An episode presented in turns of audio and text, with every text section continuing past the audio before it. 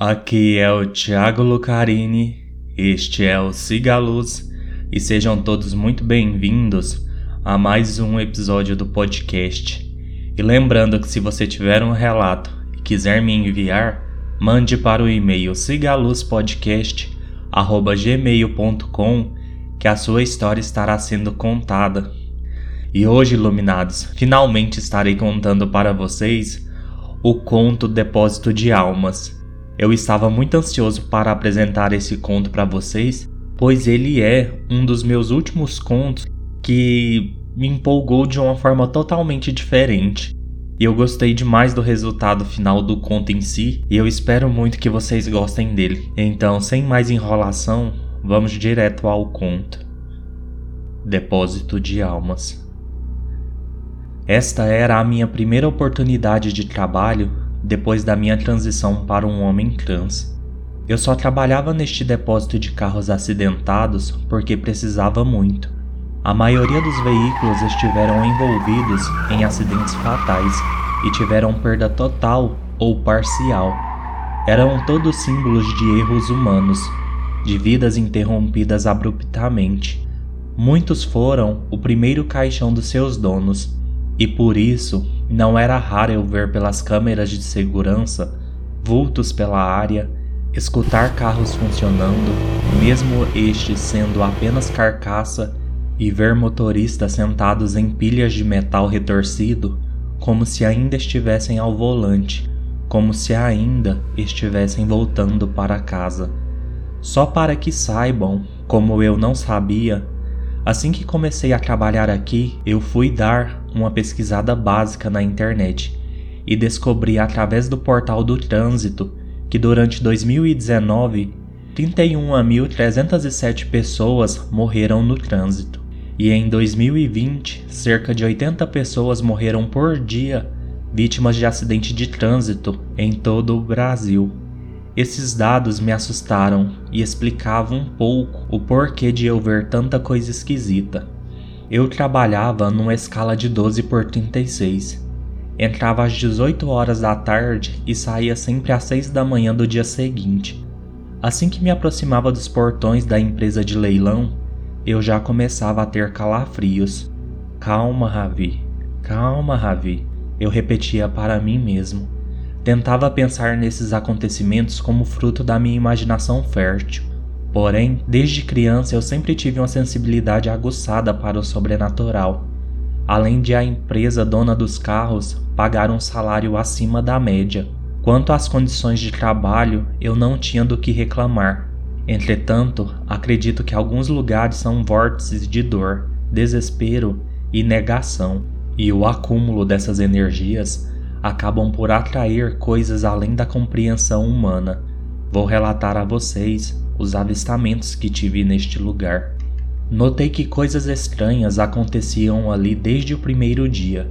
De hora em hora eu tinha que fazer a ronda pelo estacionamento. Ruas e mais ruas de carros, e em certa parte andaimes de veículos destruídos. Era por volta das duas da manhã. Eu estava na moto da empresa quando entrei numa fileira de carros e escutei um choro de mulher. Parei a moto e desci, deixando-a ligada. Empunhei a arma que sempre carregava. Tem alguém aí? Apresente-se. Este é o seu primeiro aviso. Eu disse sem vacilar. O choro ficou ainda mais forte. Notei que ele vinha de detrás de um palio branco, que tinha toda a sua frente esmagada. Dei a volta no veículo. A mulher que chorava estava estirada no chão, com o corpo parcialmente embaixo do carro, próximo à roda traseira. Ela usava um vestido vermelho. Da altura do peito para cima, ela estava encoberta pela lataria. Eu sentia calafrios constantes. Senhora, preciso que se levante. A senhora não pode ficar aqui. O choro parou imediatamente. Do nada, a mulher se pôs de pé, atravessando a lataria do carro. A arma nas minhas mãos tremia, pois aquilo era um espectro do além, uma impressão de horror. A mulher era só um corpo sem cabeça, Só então percebi que aquele vestido originalmente devia ser branco. Ela me estende uma mão toda machucada. Meus filhos, cadê meus filhos? Ela deu um passo na minha direção e eu saí correndo dali. Só mais tarde me dei conta de que eu ouvi a sua voz dentro da minha cabeça. Passei o restante da noite ressabiado e confesso que não passei mais no corredor de carros em que a vi naquela noite. Noites depois, eu fazia a checagem em outro local do estacionamento. Dessa vez, a pé mesmo, pois era próximo da portaria. Quando escutei o som de uma bola rolando e um toque no meu pé direito, olhei para baixo e lá estava uma bola colorida de criança.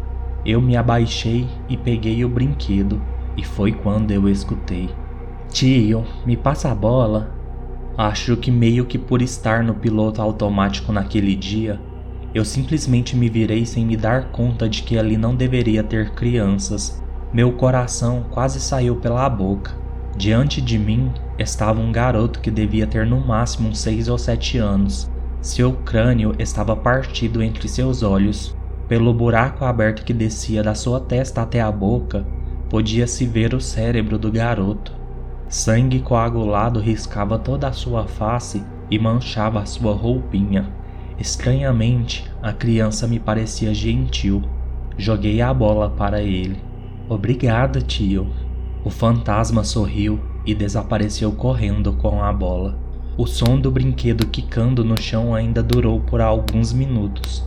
Eu fiquei congelado e com o coração batendo a mil. Aos poucos fui me recuperando e fiz uma oração por aquela alma. Nem quando eu estava de folga eu tinha paz. Vicente, o outro segurança noturno, me ligou por chamada de vídeo. Era perto da meia-noite. Eu já estava dormindo. Minha namorada resmungou e logo voltou a dormir. Qual é o BO, Vicente? Perguntei sonolento. Tem algo esquisito aqui, irmão. Olha, Vicente apontou o celular para um carro totalmente carbonizado. Quase todos os vidros haviam estourado, menos um na lateral direita, que estava preto de fuligem. Marcas de mãos de vários tamanhos apareciam no vidro solitário e a seguir desapareciam. O vidro tremia como se levasse fortes pancadas. Não preciso dizer que não havia nenhuma alma viva naquele carro, né? As marcas pararam de aparecer por um segundo. Vicente voltou a me encarar na tela do celular. Ravi, eu não aguento mais esse lugar de merda. Calma, irmão, vai. As batidas no vidro voltaram com tudo às costas de Vicente. O vidro se desprendeu e caiu no chão, se quebrando, e um grito desesperado de socorro preencheu todo o ambiente. Vaza daí, Vicente, vaza! Aquela foi a última ronda de Vicente como segurança no depósito.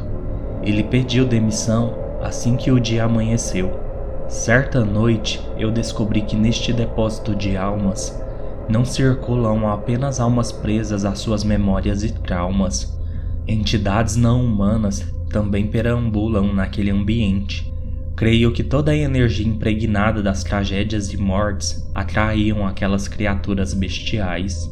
Era por volta das quatro da manhã. Eu passava por uma parte do estacionamento onde ficavam eixos de caminhões e pilhas de metal retorcido em andaimes, que você não poderia sequer dizer que aquilo já tinha sido um veículo. Ventava muito naquela noite, e do nada eu escutei o som de algo, como se alguém estivesse comendo. Dessa vez pensei que podiam ser arruaceiros vocês se surpreenderiam com a quantidade de gente que vem causar problemas no depósito. Então, pensei se tratar de um evento completamente humano.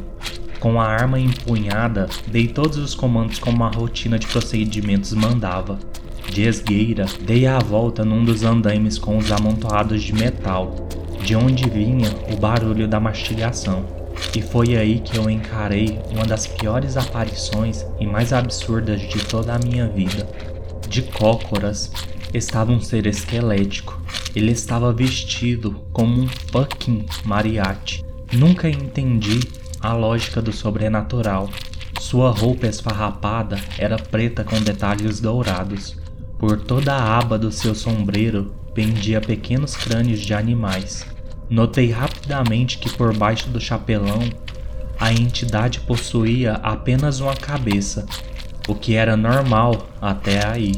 Porém, a cabeça possuía duas faces distorcidas e horripilantes. A criatura levava as suas bocas, cada uma delas lateralizada na linha dos ombros, o que parecia ser o restante de um espírito de um senhor. O som era assustador.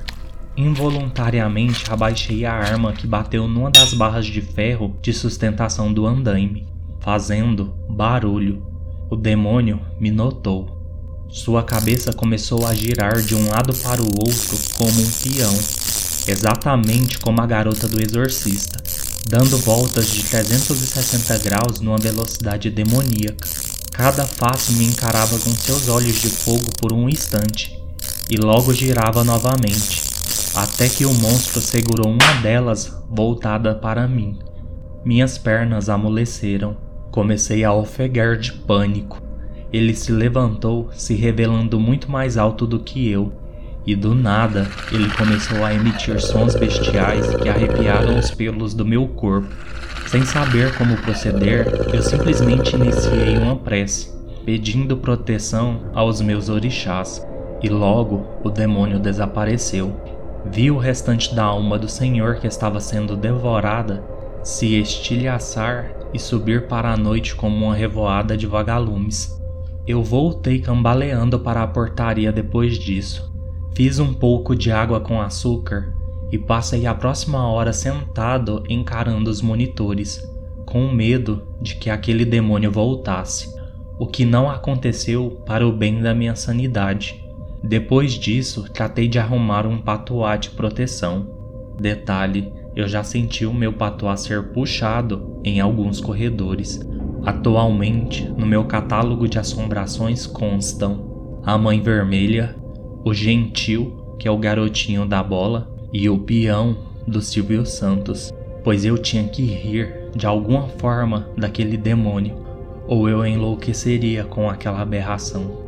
Este lugar é um depósito de almas, como eu já disse, e isso atrai coisas não humanas, entidades sombrias como se as almas humanas presas em estados horripilantes não fossem ruins o suficiente. Eu sigo aqui, esperando não ver mais nada, o que eu duvido muito. O sobrenatural me ronda, e eu estou num posto de trabalho mais do que propício ao toque do além. Quero muito fechar os meus canais que estão sintonizados em atividades paranormais, mas isso também não é uma tarefa simples. Além do mais, eu sinto que eu possa ter uma missão a desempenhar aqui. Sei que isso é clichê, mas é o que sinto. Não sei explicar ao certo meu sentimento. Algo me diz que ainda serei necessário para alguma alma neste depósito. Bem, meu turno já se encerrou. O vigia do dia já chegou e assumiu o posto. Vou bater o meu ponto e ir para casa dormir. E caso algo bizarro volte a acontecer, volto para relatar a vocês, mas de antemão peço que orem por minha segurança, pois nunca sei com o que posso esbarrar por aqui. Ah, dirijam com cuidado e até mais.